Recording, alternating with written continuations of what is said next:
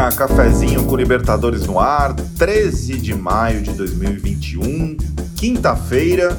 Dependendo do lugar que você mora, tá frio. Aqui em São Paulo, de onde Ricardo Taves, que vos fala, grava, tá bem frio, tô bem agasalhado. Então aquele cafezinho quentinho hoje desce até melhor, né? Dá uma esquentada no corpo, preenche a alma, eu diria. Mas enfim, quarta-feira de Libertadores, que vamos repercutir agora. E hoje também é quinta-feira de Comebol Libertadores. Hoje temos o Galo Doido em campo às 21 horas contra o América de Cali. Mas, falando de ontem, vamos já repassar os resultados. Tivemos o São Paulo indo ao Uruguai enfrentar o Rentistas com uma equipe alternativa, 1 a 1 o jogo, São Paulo empatou. O Argentino Júnior, que até ontem vinha com 100% de aproveitamento, perdeu em casa para a Universidade Católica por 1 a 0. Júnior Barranquilla e River Plate empataram por 1 a 1. O River empatou no finalzinho do jogo, ótimo resultado para o Fluminense. O Cerro Portenho venceu o Deportivo Laguaira fora de casa por 1 a 0. Já o Flu venceu o Santa Fé por 2 a 1 no Maracanã, gols do Fred e do Caio Paulista com um dedo ou talvez dois dedos do Roger Machado. O Universitário e Defensa e Justiça empataram por 1 a 1 e Atlético Nacional da Colômbia e Nacional do Uruguai novamente empataram, mas dessa vez sem futebol bailarino, sem 4 a 4. Dessa vez ficamos no 0 a 0, empate entre as equipes em jogo realizado na Colômbia.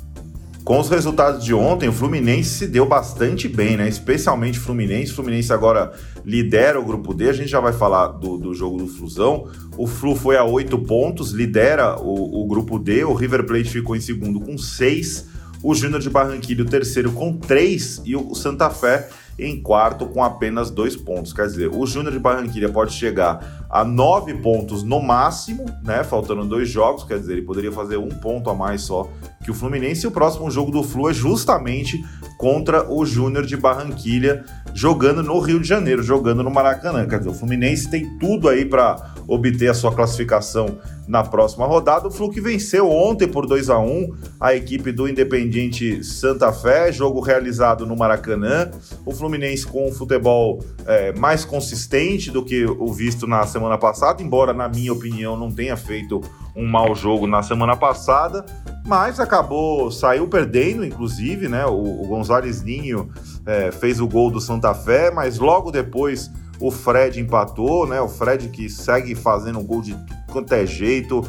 Ontem pegou uma, uma bola ali no, no, no meio da, da, da, grande área, né? Numa conclusão muito oportunista e empatou o jogo. E depois o Caio Paulista, depois de um lançamento do Casares, isso já no segundo tempo, é, com, com substituições do Roger Machado, fez o segundo gol né, é, e, e decretou a vitória do Fluminense muito significativa a campanha do Fluminense nessa, nessa fase de grupos, num grupo realmente considerado difícil, né? Com, com uma equipe tão forte como é o River Plate e o, e o Flusão aí segurando a ponta do grupo lá na frente, e aí a, a, a beira de uma classificação depende só de si, depende de um bom resultado em casa. Vamos ouvir então a palavra do Fred. O Fred foi eleito o Best of the Match né, o prêmio que é oferecido pela Bridgeton após os jogos, e ele deixou aí a, a palavra no microfone oficial da Comebol Libertadores. Fala, Dom Fredon. O momento está sendo bom, está especial, acho que é, é muito fruto aí do trabalho que, o, que a comissão técnica do Roger tem, tem feito com a gente, né? A gente está numa sequência muito forte de jogos decisivos. Nosso grupo é, é considerado aí um dos mais difíceis e a gente está tá aí com com oito pontos e, e fazendo uma temporada boa, não só individual, mas coletiva. A gente está muito satisfeito aí com esse início.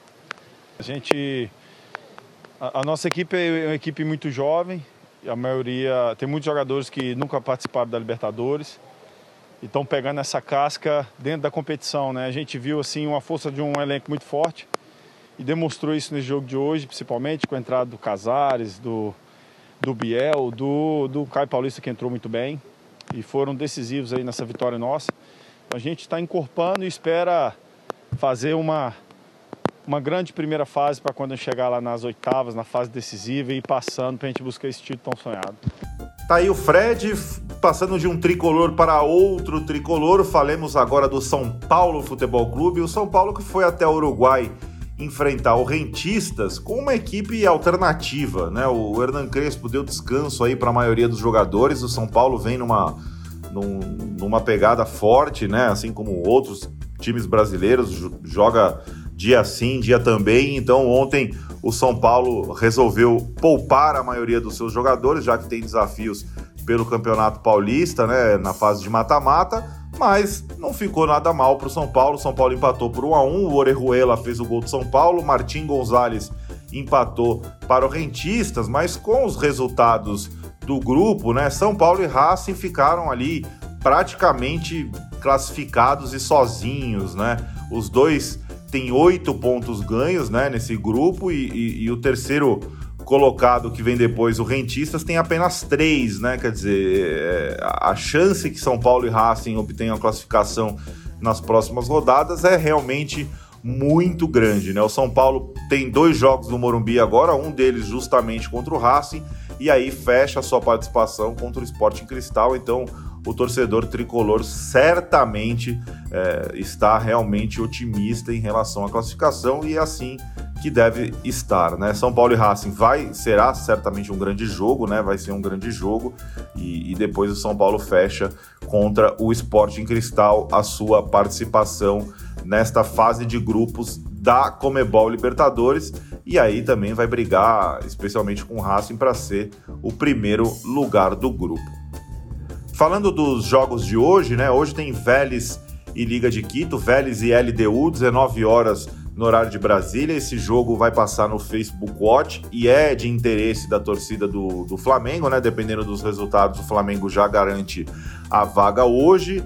O Always Ready enfrenta o Olímpia às 9 horas no horário de Brasília. Esse jogo interessa pro Internacional, que tem um grupo emboladíssimo. E o América de Cali enfrenta o Atlético Mineiro, 21 horas também horário do Brasil. Esse jogo com transmissão do Facebook Watch e do Fox Sports, o Galo, o Galo doido que pode conseguir a classificação para as oitavas de final. Hoje depende dele, se vencer, estará classificado para as oitavas de final o Clube Atlético Mineiro. Quando passado teve uma campanha inconsistente, esse ano já vem aí de certa maneira, é, não vou dizer sobrando, mas vem aí já apontando para uma, uma, uma classificação com muito mais tranquilidade, né?